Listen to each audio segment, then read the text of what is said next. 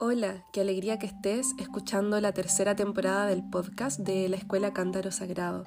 Soy Jimena, psicóloga clínica, escritora y docente del camino terapéutico y filosófico de la mujer, y mi pasión es ayudar a mujeres que buscan transitar un camino curativo en tribu y sanar las raíces de su vida para dar a luz a sus versiones más libres, auténticas y creativas. Hola a todos y todas, nuevamente con ustedes, soy Clara Romero y esto es Amar es urgente. La frase que acabamos de escuchar hace parte del libro Relatos del Cántaro de Jimena Noemí, quien además es nuestra invitada de hoy. Entonces, no voy a dar muchos detalles y reflexiones sobre esta frase, quiero que la escuchemos con mucha atención, pero sí quiero cerrar esta sección de Amar es urgente con una frase en donde nos hace un llamado a escucharnos. Para encontrar la propia voz, primero debemos oír las voces no escuchadas de nuestro útero. Solo así descifraremos lo que necesita ser revelado desde lo más íntimo de nuestro ser. Un fuerte abrazo para todos y todas y nos escuchamos en el próximo programa. Amar es urgente. A Clara le agradecemos por ser quien nos hace el camino hacia nuestra entrevista, que en esta ocasión tiene como anfitrionas a Fabrina y a la misma Clara. La entrevista. Bueno, y vamos a dar inicio con eh, nuestra entrevista. Hoy tenemos a una persona eh, muy especial. Ella es Jimena Noemí, psicóloga clínica, escritora y docente del camino terapéutico y filosófico de la mujer. Su pasión es ayudar a mujeres que buscan transitar un camino curativo en tribu y sanar las raíces de su vida para dar a luz a sus versiones más libres, auténticas y creativas. Bueno, Jimena, bienvenida a Evas Yadanes. Eh, muchísimas gracias por aceptar nuestra invitación. Muchas gracias Clara y Fabri por invitarme a este espacio y espero que lo disfrutemos mucho. Bueno, y, comencemos entonces con esta entrevista tan anhelada, además. Quiero que nos cuentes un poco esta iniciativa que, tienes, que es Cántaro Sagrado. ¿Cómo surge esta idea? ¿Qué es Cántaro Sagrado? Mira, Cántaro Sagrado es mi escuela y nació en 2013 cuando sentía en mi corazón el anhelo de poder crear espacios curativos para compartir con otras mujeres un, camino terapéutico con herramientas que había aprendido tanto en psicología como posteriormente. Entonces, desde ese anhelo de crear esos espacios, de pronto nació instantáneamente el nombre Cántaro Sagrado. Y Cántaro Sagrado hace alusión al útero, más que al útero físico, al útero simbólico y, sus memorias y todo lo que contiene este cántaro que llevamos en nuestra alma, considerando que contiene aguas que en nuestro camino curativo podemos ir transparentando, podemos ir depurando hasta que nuestra vida se va haciendo más liviana, más fuerte, más sabia. Entonces, desde la escuela transitamos una propuesta de camino curativo desde 2013 que empezó la escuela hasta hoy día. Sí, ven, uno, uno te escucha y, definitivamente nada es casualidad, ¿sabes? Porque en Evas y Adanes eh, tenemos una narrativa de parirnos, de tejer, de pujar, de unidas, de vientres fructíferos, porque somos de una región colombiana que se llama La Guajira, que es la única entre 32 departamentos de todo el país que se escribe en femenino y que tiene una etnia que se llama la Guayú, que es matrilineal, es decir, todo se elige a través de, la línea materna y, las mujeres tienen un gran poder. Entonces, creo que eso que estás diciendo, para nosotros también nacimos entre 2011 y 2012 y eh, ha sido una escuela de aprendizaje y desaprendizajes y de parirnos a nosotras mismas. Y, justo esta frase me encanta porque fue la frase que permitió que hoy estuviéramos hablando cuando estuvimos viendo desde nuestro Instagram tu cuenta, no sé cómo llegamos a ella y decía parirse a sí misma, parirnos a nosotras mismas. Yo, yo comencé a pensar cada vez que nos reinventamos, que nos reconstruimos, que nos deconstruimos en ese, en ese camino de alfareras. y quiero que hoy nos expliques y nos compartas cómo nace de Cántaro ese, ese, ese concepto universal de parirnos a nosotras mismas. Sí, me encanta poder compartirles eso, porque previo al cántaro yo había estado sumergida en tiempos de mucho dolor y mucha depresión y tristeza y vacío, bueno, y todo lo que se puedan imaginar con respecto al tránsito de una crisis. Y en 2012 sentí este anhelo de poder salir de, esa situación que me tenía eh, mucho, me tuvo mucho tiempo ahí eh, sumergida. Entonces, en, el mismo año que nació el cántaro, a principio de año yo tomé un, un entrenamiento que se llamaba Respiración Ovárica Alquimia Femenina, que también lo, lo entregaba una, una, mujer colombiana que admiro mucho, se llama Sayo Hurtado, y con ella fue la primera vez que yo escuché el concepto parirse a sí misma o darse a luz a sí misma. Y siento que escuchar eso fue casi como, como si hubiesen realizado una constelación en mí o una terapia en mí solo por escuchar esa frase. Entonces fue muy transformadora en ese momento y, lo sentí como cuando, no sé, como cuando tiras la piedra en el agua, como que la frase cayó hacia adentro de mí y fue hacia lo más profundo de mi ser y ahí se quedó para siempre.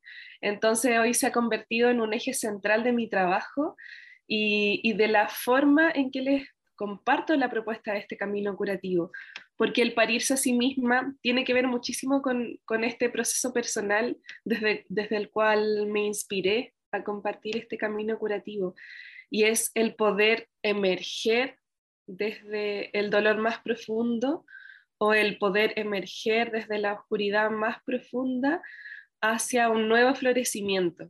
Entonces, el parirse a sí misma tiene que ver con el atravesar un umbral de vida que nos lleva hacia otro momento vital, hacia otro nivel de conciencia.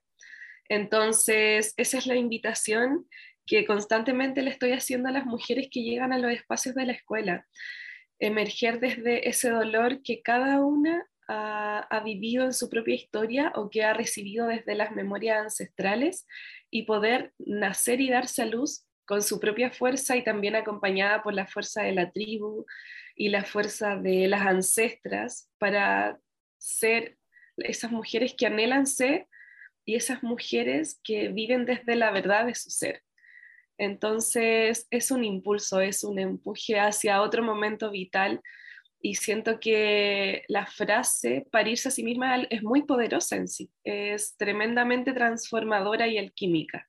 Mira que, que eh, como decías tú y como decía Fabrina, eh, eh, el tema de, de, parirse a sí misma y, y, el concepto de transformación, sí llega, llega definitivamente, pero tocas y, y, y, en esto que nos cuentas, mm, hablas del dolor, hablas del dolor que tú tuviste, hablas del dolor que como mujeres también muchas cargamos y hablas de ese camino curativo. Entonces, y creo que una de las alternativas que propones, lo leíamos en uno de tus artículos, es maternar nuestra versión herida. Entonces, y, normalmente cuando hablamos de maternar, pues a uno se le, se le se imagina como, bueno, con mi hijo, con mi hija, eh, estoy siendo una madre para ellos, pues es el proceso de, de, de ser mamá. Y, me causó mucha curiosidad esto de maternar de alguna manera el dolor o maternar esa versión herida. Cuéntanos cómo es ese proceso, ese, ese camino que estás planteando de maternar básicamente el dolor. Sí, mira, hay una parte de, de la historia de, de las mujeres y de la sociedad y la familia que nos insta y nos enseña constantemente a maternar a otros nos enseñan a entregar, nos enseñan a ser siempre buenas, siempre dulces, siempre disponibles, siempre dispuestas, siempre multimujeres que, que hacemos todo.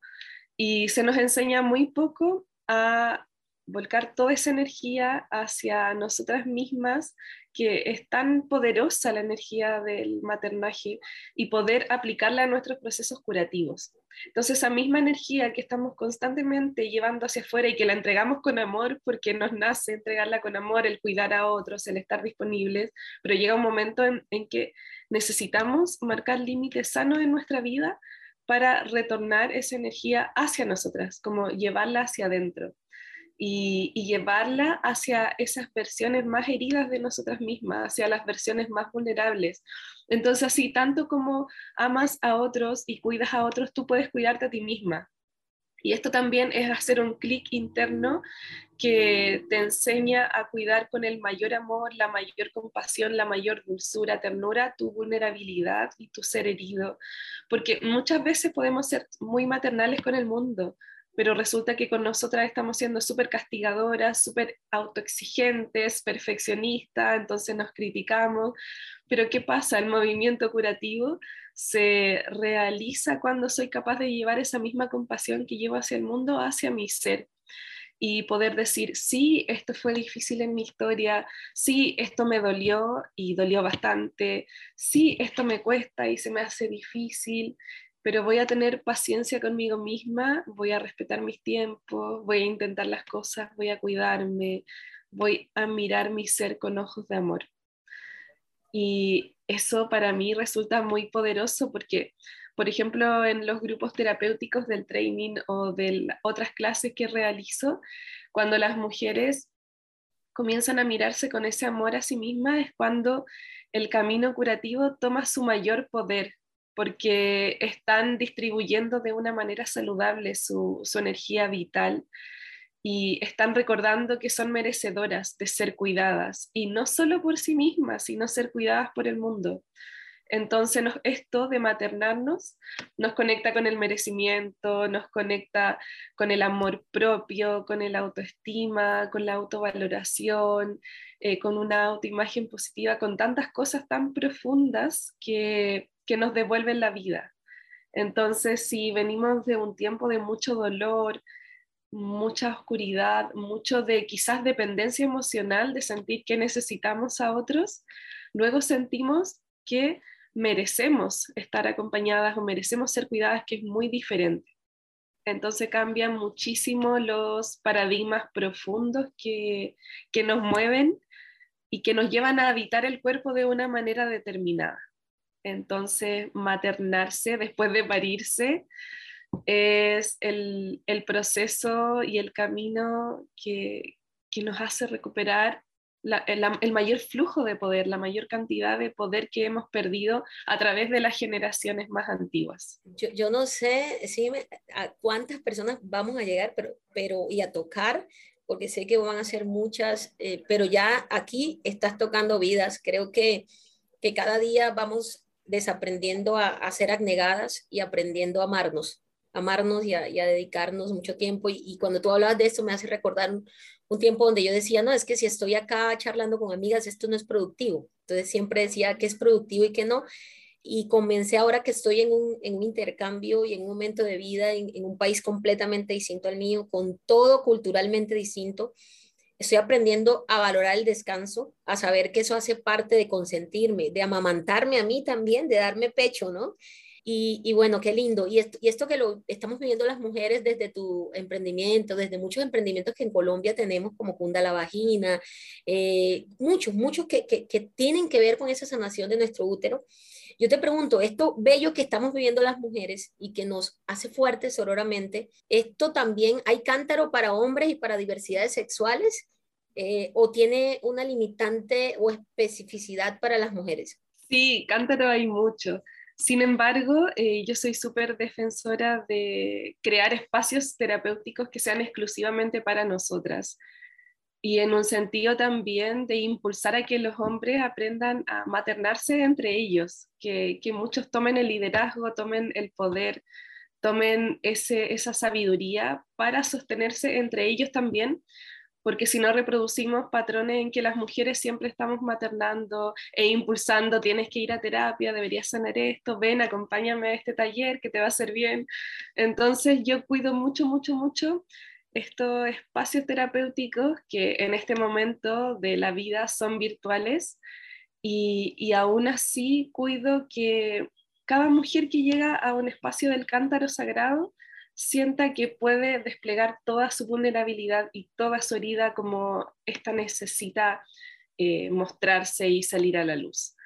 Entonces, más que nada por eso he compartido espacios terapéuticos de esa forma. Sin embargo, siempre hay espacios que son abiertos a, todo el mundo, a quien sienta el llamado, como cuando hacemos eh, una clase de meditación de pronto, eh, una vez en el año, dos veces en el año, o una, no sé, una biodanza facilitada por otra persona invitada a la escuela, etc. Y, me encanta eh, poder defender esos espacios exclusivos para nosotras como una reivindicación de nuestro espacio y también por el hecho de que hay procesos que se producen únicamente cuando las mujeres estamos en presencia de otra tribu de mujeres. Y esos procesos que se desencadenan tanto en nuestra psique como en nuestra alma, llegan a ser muy, muy, muy profundos, porque en esa tribu en que nos compartimos exclusivamente nos despejamos. Y eso no solo quiere decir que yo me reconozco en la otra, sino que también reflejo el proceso curativo de la otra en mi ser.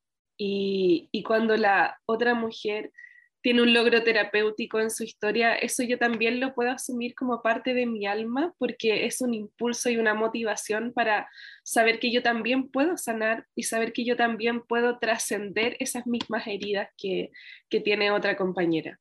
Entonces, em, ese es como un eje principal de la escuela y más que excluir, se, se trata de em, cuidar ese espacio exclusivo y ofrecer un espacio exclusivo también para las mujeres, para que sientan que pueden ser reales y desplegar su ser real. Mira que ahora que dices eso, realmente que, que, que, nos haces pensar, porque cuando eh, escribíamos la pregunta un poco es, bueno, y, y hay veces se, se, se, dice, bueno, pero ¿por qué los hombres no tienen estos espacios? ¿Por qué no puede ser compartido? ¿Por qué tiene que ser exclusivamente mujer? Y un poco viendo como, como lo, que, lo, que, lo que haces, decíamos, bueno, y, si hay espacio para otros, o sea, desde esa, pero mira que tú nos ofreces otra visión y es, es que ellos deben ser independientes, si no estaríamos entrando en los mismos patrones de seguir maternándolos a ellos. Ellos deben también lograr esa independencia por sí mismos.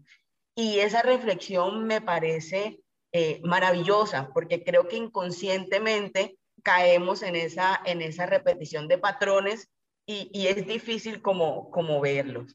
Entonces, realmente te agradecemos por, por esas reflexiones eh, alrededor de, de esta pregunta. Vimos que, que, ya has publicado dos libros, además, el, el primero que publicaste eh, ya ha sido traducido a varios idiomas el libro Relatos del Cántaro y Mujer Ave. ¿Qué, ¿Qué, significó para ti escribir estos libros? ¿Qué, ¿Qué podemos encontrar allí? Mira, Relatos del Cántaro, al igual que el Cántaro Sagrado, nació de una manera súper instantánea, como a veces cuando tiene esta sensación eh, sí, tengo que publicar un libro y, fue como que un espíritu me tomó, hice todo lo que tenía que hacer, junté los escritos que tenía de, hace varios años atrás, contacté a una editora de acá de, la ciudad, que era una editorial muy pequeñita, muy de acá, y nos pusimos a trabajar en los escritos.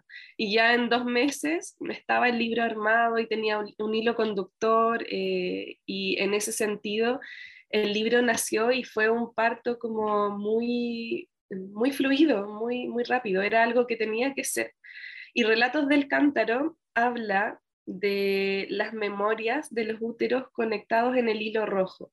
Entonces, el eje principal de este libro es que las mujeres conformamos parte de un campo de información uterino y en este campo de información hay cierta historia y ciertas memorias que son compartidas por los úteros de las mujeres y estas historias claramente generan cierto efecto en nuestra vida. Entonces, este libro tiene siete, siete, mm, niveles o siete estados de un viaje interior que realiza una mujer.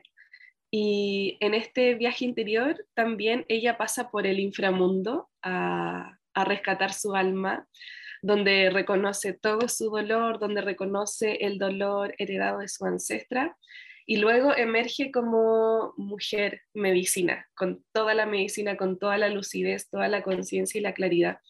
Y mm, eh, las personas que escribimos, todas tenemos nuestras obsesiones, como que siempre escribimos de las mismas cosas, los mismos temas.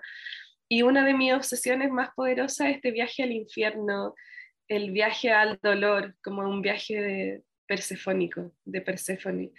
Y, cómo de ese viaje a la oscuridad misma, cuando tocas esa oscuridad con tus propios dedos, te puede entregar una sabiduría que tal vez no hubieses conocido en el mundo de arriba, en, en la superficie, en el mundo cotidiano, sino que una sabiduría profunda que solo conoces si llegas a viajar a lo más profundo de tu propio dolor. Entonces, este primer libro, Relatos del Cántaro, habla de ese viaje y de cómo al final esta mujer se transforma en mujer medicina y, ese es el punto de mayor lucidez que podemos alcanzar en nuestra vida. Es como, eh, una vez me dijo una persona, es como después de cada dolor, pregúntate a ti misma, ¿qué superpoder voy a desarrollar ahora? Entonces se trata de eso. Y Mujer Ave también tiene la propuesta de un viaje de transformación y en este viaje de transformación, un simbolismo muy potente de la mujer ave claramente son las alas. ¿Por qué? Porque por una parte habla del maternarnos a nosotras mismas, del cómo nos abrazamos con nuestras alas. Por otra parte, habla de tomar los linajes de madre y padre. Entonces, si solo tomas un linaje, vas a tener una sola ala. Entonces necesitas hacer el proceso consciente de tomar linaje de madre y padre para que tus dos alas sean fuertes y poderosas y también habla de cómo la mujer emprende su vuelo, que tiene que ver con el mayor despliegue y la mayor realización profesional y personal y, más íntima hacia aquello que nosotros realizamos en nuestra vida. Entonces se trata de, encontrar eso que te hace sentido único a ti y que mantiene tu fuego encendido en tu corazón y eso eh, desplegar tu libertad hacia ello, realizarlo. Entonces, esta mujer ave tiene todos esos simbolismos de, cómo las mujeres necesitamos tomar la fuerza de nuestras alas desde adentro, desde el refugio de los linajes, desde un equilibrio femenino-masculino para poder emprender nuestro vuelo hacia lo que anhelamos en nuestro corazón, hacia eso que desde lejos nos guiña un ojo y nos dice, sí, este es tu norte. Entonces, eh, ambos libros hablan de, viajes espirituales, de cómo las mujeres pasamos eh, en nuestra vida realizando viajes interiores que nos van transformando, en que nos vamos dando a luz a nosotras mismas y que como el ave fénix vamos emergiendo con un nuevo fuego, con una nueva fuerza y cada vez vamos emergiendo como más livianas de todo lo que nos pesa pero a la vez también más fuerte y con mayor fortaleza para sostenernos cada vez en más coherencia y, sin el miedo de marcar los límites que necesito para mi vida, sin el miedo de comunicar las verdades de mi vida, cada vez con esa fortaleza de decir, esta, esta soy yo. Mira, tú, tú estás hablando y yo digo, Dios, qué bello, porque además somos colegas, somos escritoras, y eso que dices de la obsesión, de la obsesión de escritor es cierto. La gente dice, pero siempre escribes de las recetas. Para mí, el cambio de recetas de imaginarios sociales es como para ti ir a ese dolor y volver. Yo creo que tenemos siempre la oportunidad de cambiar sabores, texturas, tenemos la posibilidad de, renacer. Y, para mí el tema, en, mi, en mi hilo de Ariadna, como diría, digamos, la literatura es ese, Así que me siento, me siento orgullosa siempre que escucho a una mujer que defiende su ser en lo que escribe, en esos partos que tiene con la literatura. Yo, yo actualmente tengo cinco hijitos, eh, espero tener más, espero tener vida, pero qué, rico encontrarte a ti, porque creo que es el tiempo de las escritoras que nos mostramos, ¿no? Porque ah, hubo un tiempo donde las escritoras debían aparecer con un seudónimo masculino y a veces ni siquiera con seudónimos, a veces ni siquiera tenían que ir a los eventos de entrega de, premios y, ellos, y ellas estaban ahí, pero no eran las ganadoras eh, públicas.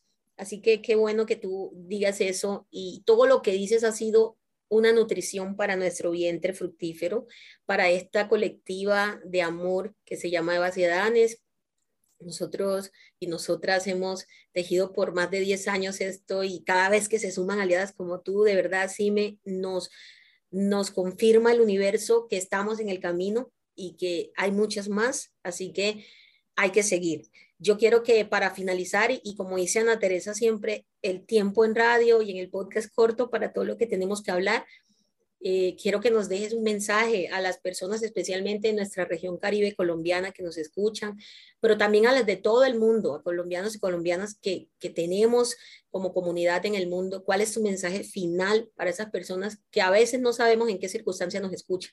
si es en la mayor depresión, si es con la decisión de suicidarse, si es en el divorcio, pero es decirles también que hay una oportunidad para renacer, para parirnos y, para salir a la luz. Sí, qué tremendo eh, poder dejar un mensaje sin saber quiénes te van a escuchar y voy a confiar en mi intuición para eso. Y me gustaría mucho decirles a, a las personas que vuelvan a escucharse, porque siento que en un momento de la historia, como mujeres, eh, la cultura patriarcal nos llevó a dejar de escucharnos como un quiebre en nuestra alma, como una ruptura profunda que te llevó a desconfiar de ti misma. Entonces, eso es una memoria que traemos en nuestras generaciones y es una memoria que traemos como tejido de mujeres. Entonces, parte trascendental de nuestro camino curativo es volver a confiar en nosotras mismas y volver a escucharnos a nosotras mismas y volver a a escuchar el susurro de tu propia intuición. Y para eso solo tenemos que practicarlo. Cada vez que venga un sentimiento interior, una palabra desde adentro, algo que te diga por aquí es, sigue tu corazón, por favor, escuchémoslo y practiquemos esa escucha tan profunda al alma, porque el alma necesita ser escuchada para guiarnos cada vez con más fuerza en este viaje interior que estamos realizando, en este camino curativo que estamos transitando en conjunto este, en este momento de la humanidad. Entonces, el escucharse en sí es una práctica diaria para la cual necesitamos prestarnos mucha atención y para la cual necesitamos también hacer mucho silencio de todo el ruido y de todo el ajetreo del mundo que, nos rodea hoy en día, del exceso de información y, y del exceso de, de, cosas que nos dicen, tienes que hacer esto, tienes que hacer esto, tienes que hacer esto. Entonces llevemos la mirada hacia adentro un momento en silencio para ver cuál es la verdadera palabra del alma, qué es lo que nos está tratando de decir en este momento. Así que ese sería mi, mi mensaje para las personas. Dime, de verdad, muchísimas, muchísimas gracias por este espacio. De verdad que ha sido eh, bastante hermoso y, y, y, y, revelador. Además de que creo que no lo había dicho, pero eres de Chile. Eh, eres chilena y nos encanta poder encontrar en el mundo todas estas iniciativas, todos estos trabajos que además nos ayudan a nosotras como asociación a, seguir descubriendo, a seguir eh, estudiando y a seguir tratando de tocar eh, a más personas con este programa. De verdad te agradecemos este espacio, un fuerte abrazo a Chile y bueno, esperamos seguir encontrándonos. Muchas gracias a ustedes por esta conversación tan hermosa y profunda y agradezco mucho la forma en que, en que trataron estas temáticas que me resultó súper súper ameno e interesante, así que agradecía infinitamente. Bueno, nada, cuando quieras, bienvenida a nuestro país Colombia, aunque yo no esté ahora ya, y que podamos hacer cosas juntas, por supuesto, que eso sea solo el inicio de todo lo que vamos a hacer. Sí, que así sea. Inquietud, ¿dónde encontramos, ¿dónde encontramos los libros? O sea, si queremos comprarlos acá en Colombia, ¿dónde los podemos encontrar? Mira, por ahora en Colombia solo tengo la opción de que las personas eh, puedan comprarlos por internet, que es a través de Amazon o, eh, Book Depository.